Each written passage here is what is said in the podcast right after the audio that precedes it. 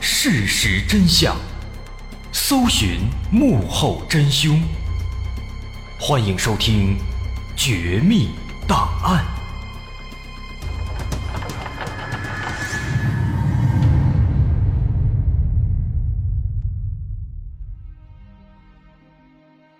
还原事实，探索真相。欢迎来到今天的《绝密档案》，我是大碗。从八十年代末期到九十年代初期，在四川曾经发生了一系列轰动全国的拐卖案件。有一个四十多人的庞大团伙，在六年之内拐卖了近百名妇女和儿童。直到一九九二年，在警方的不懈努力下，这庞大团伙中的七名主犯有六名悉数落网。但是，其中最大的头目第七名主犯却逃走了。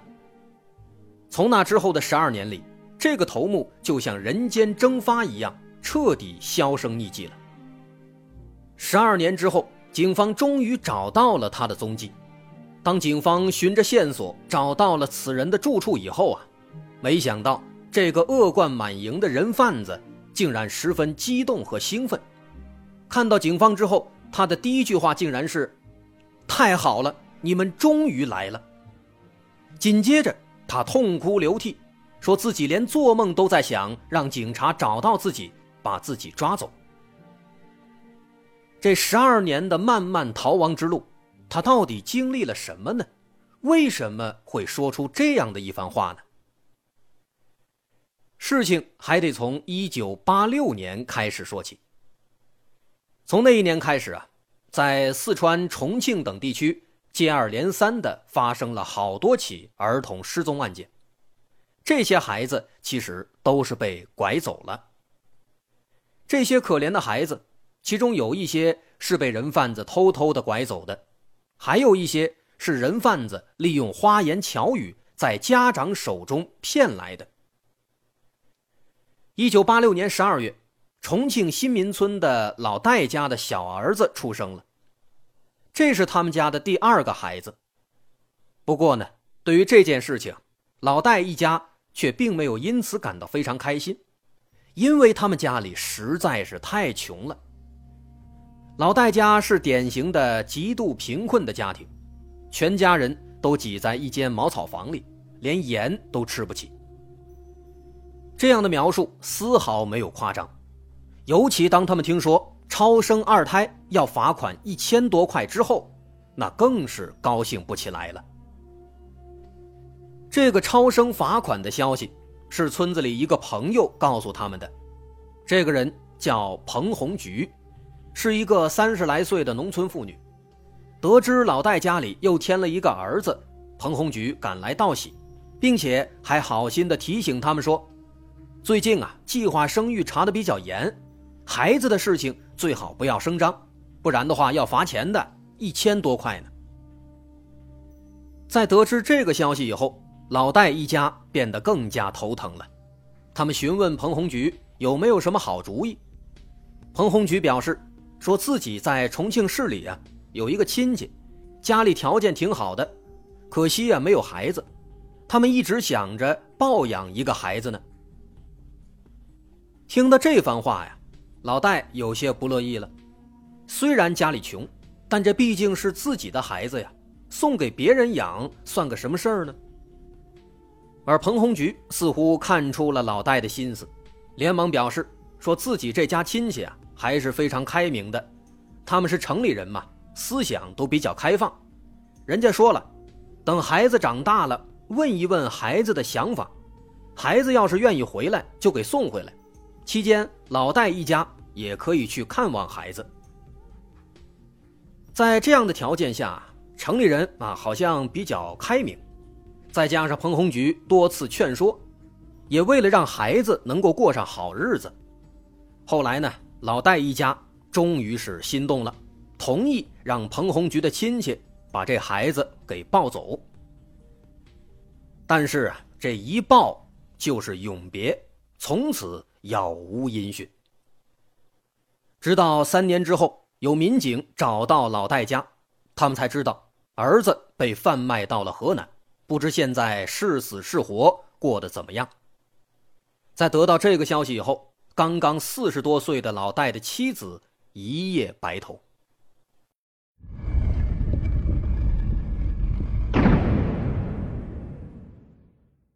那个彭红菊就是一个人贩子，那几年间，他疯狂作案，在四川和重庆地区拐卖了七八十名妇女和儿童，是那起系列案件的主犯之一。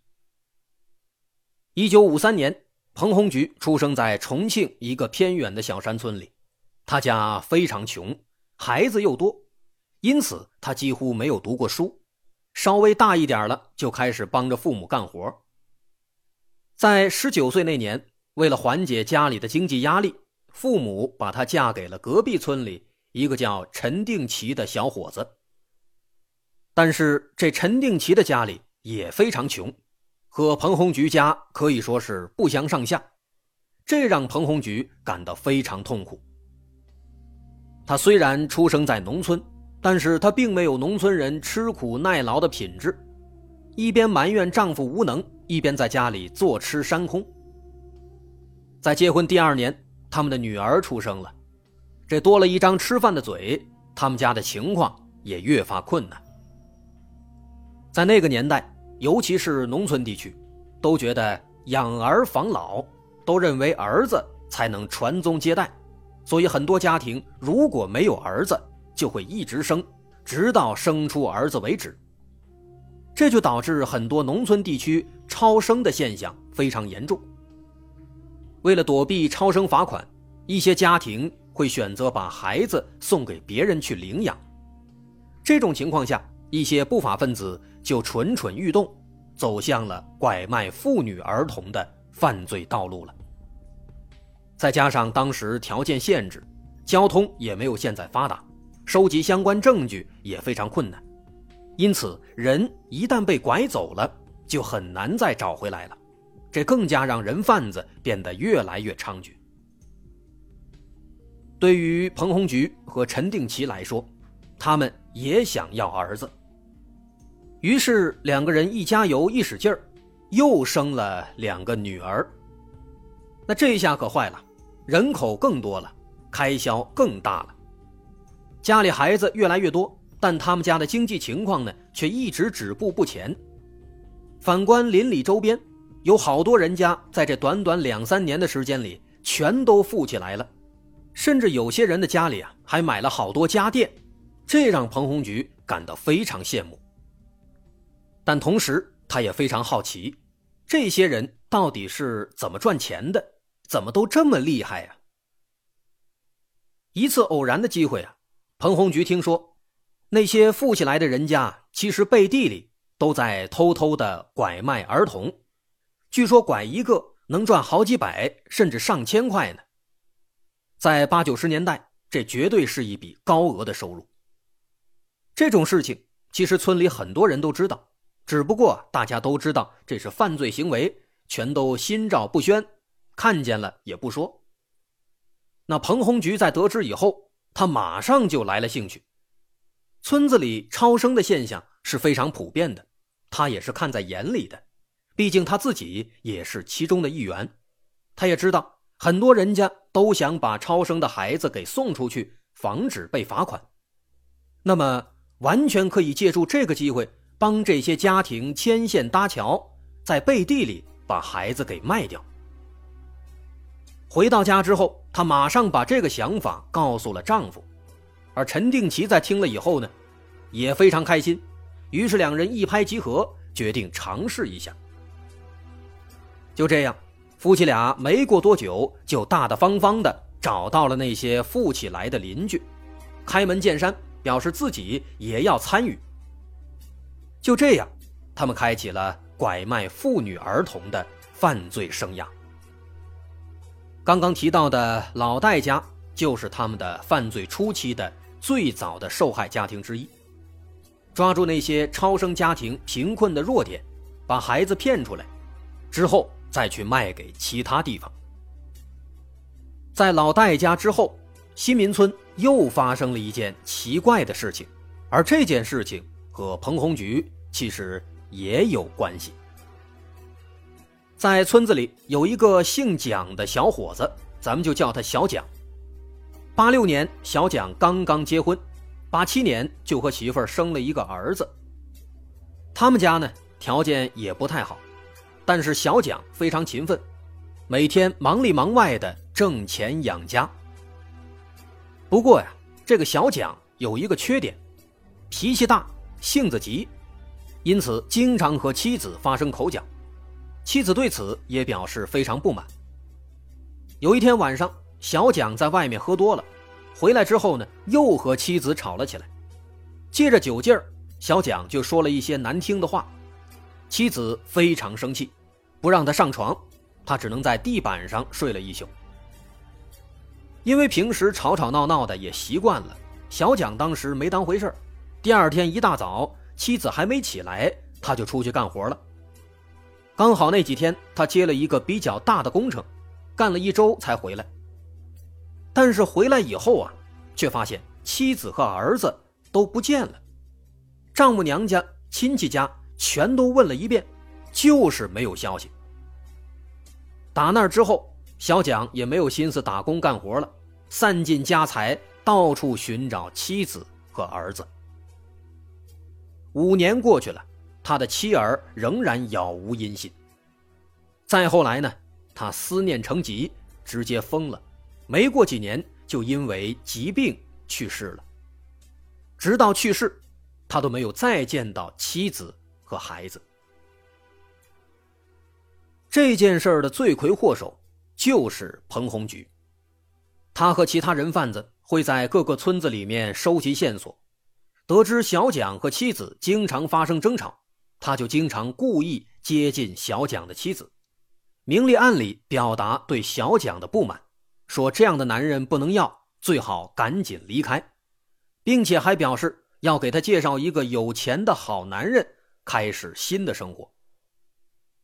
刚刚好那天晚上，小蒋喝多了，两人发生了激烈的争吵，那妻子一赌气就听了彭红菊的话，带着孩子离开了，结果最终。被拐卖到了河南。根据警方提供的数据，彭红菊和他的团伙成员凭借这些卑劣手段和伎俩，从八六年到九二年，让八十五个家庭支离破碎、妻离子散。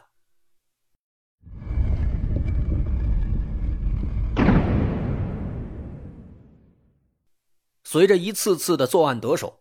彭红菊和陈定奇赚的钱也越来越多，家里也变得越来越富裕。彭红菊彻底变成了一个只看钱的恶毒的女人。有一次，彭红菊去外地拐了一个刚出生没多久的男婴，但是这个小婴儿生病了，呼吸急促，不停的咳嗽。彭红菊非但没有带他去医院，反而担心上火车之后会引起警察的注意。于是，在路过一座大桥的时候，随手就把孩子从桥上扔了下去。类似这样的事情，彭红菊做过十多次。他经常遇到生病的孩子，但他从来不会管，就让孩子硬挺着。挺过去了，他就继续把孩子卖掉；没挺过去，就把孩子随意丢在路边，任其自生自灭。正是因为这样的心狠手辣。再加上作案次数越来越多，彭红菊和陈定奇逐渐发展成了团伙的头目和骨干。一九九二年初，在重庆荣昌县古昌镇朱溪乡，当然现在这里是荣昌区。